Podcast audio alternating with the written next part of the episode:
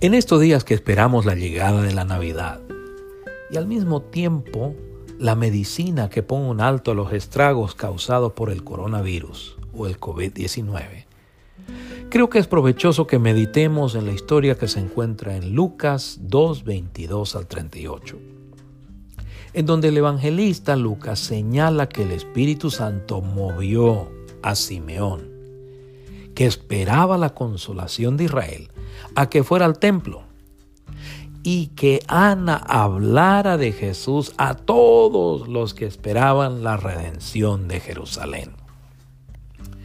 Usted se identificará con Simeón y Ana, porque Lucas muestra que ellos eran personas que esperaban que Dios manifestaría su obra en su medio. Ellos iban al templo a orar a Dios por la consolación y redención de los hijos de Israel, porque esperaban que Dios lo iba a hacer.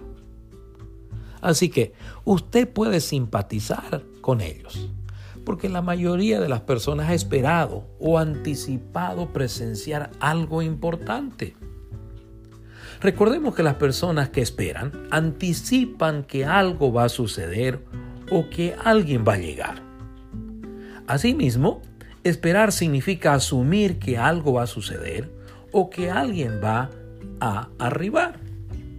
Igualmente, esperar involucra tener que soportar el paso del tiempo hasta lograr presenciar o experimentar aquello que se espera. En otras palabras, es una prueba de fe y de carácter tener que esperar lo que Dios ha prometido hacer. Por ejemplo, Abraham y Sara tuvieron que esperar mucho tiempo para llegar a ser padres de Isaac.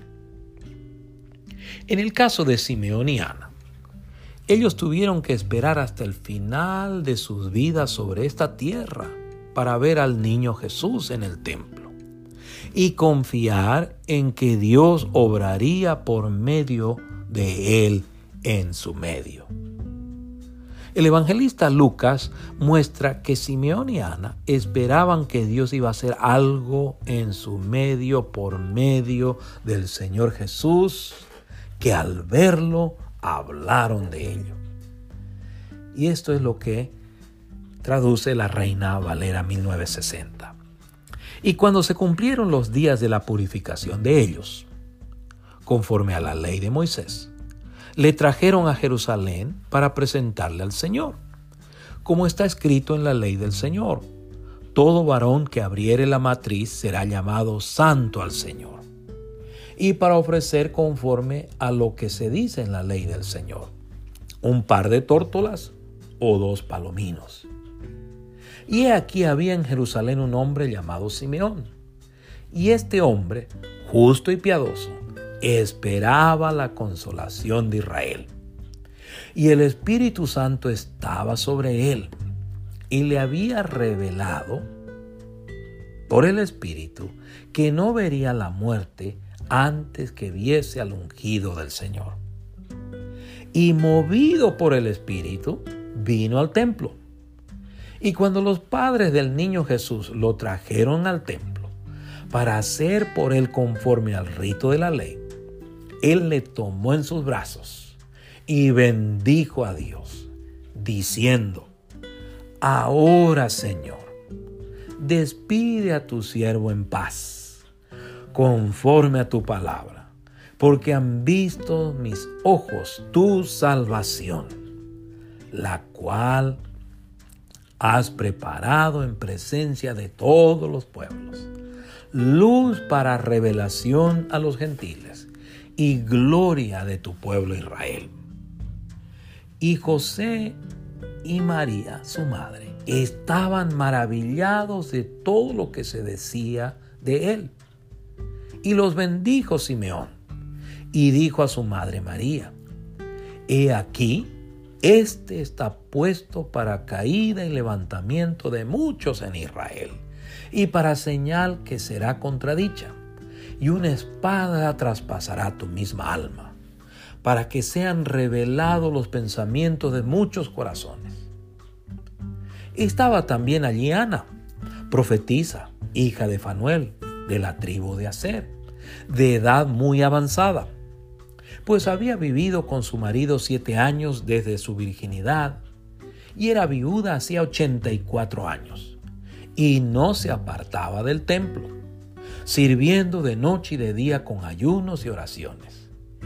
Esta, presentándose a Dios, y hablaba del niño a todos los que esperaban la redención en Jerusalén. Esto es como lo traduce la nueva traducción viviente. Cuando llegó el tiempo para la ofrenda de purificación, como exigía la ley de Moisés, después del nacimiento de un niño. Así que sus padres lo llevaron a Jerusalén para presentarlo al Señor. La ley del Señor dice, si el primer hijo de una mujer es varón, habrá que dedicarlo al Señor. Así que ellos ofrecieron el sacrificio requerido en la ley del Señor, que consistía en un par de tórtolas o dos pichones de palomas. En ese tiempo había en Jerusalén un hombre llamado Simeón. Era justo y devoto y esperaba con anhelo que llegara el Mesías del Señor. Ese día el Espíritu Santo lo guió al templo, de manera que cuando María y José llegaron para presentar al bebé Jesús ante el Señor, como exigía la ley, Simeón estaba allí.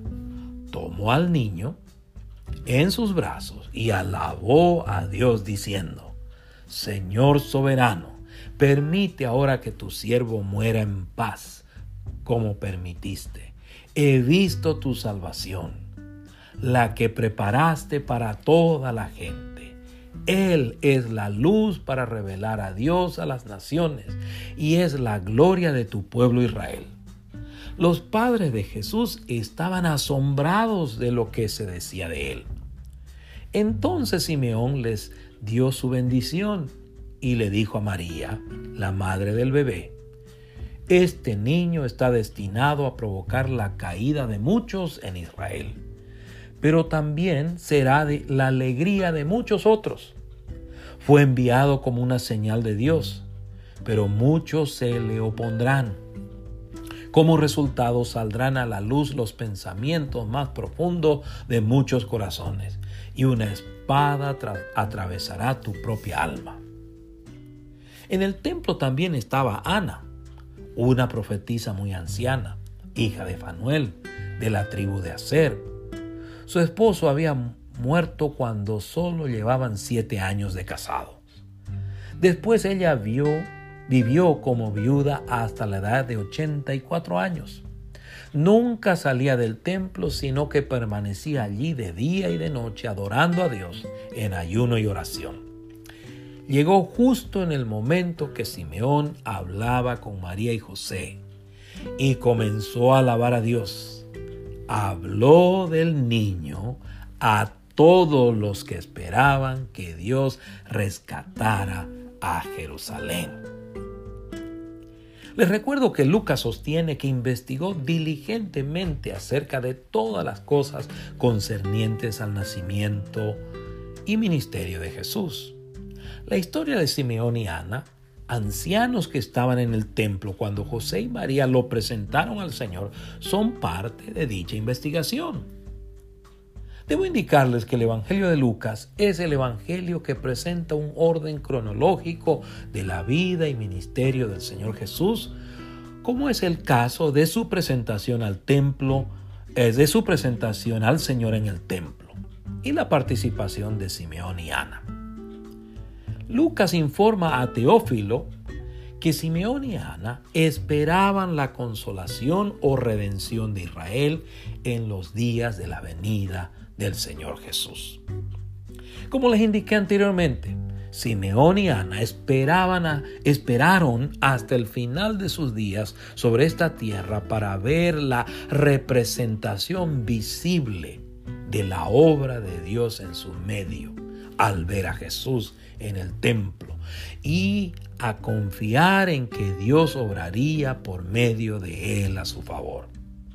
Además, Dios nos muestra que Él conecta los unos con los otros a todos los que esperan en Él, así como conectó a Simeón, Ana, José, María y aquellos que les oyeron hablar de Jesús. Amén. Que Dios les bendiga.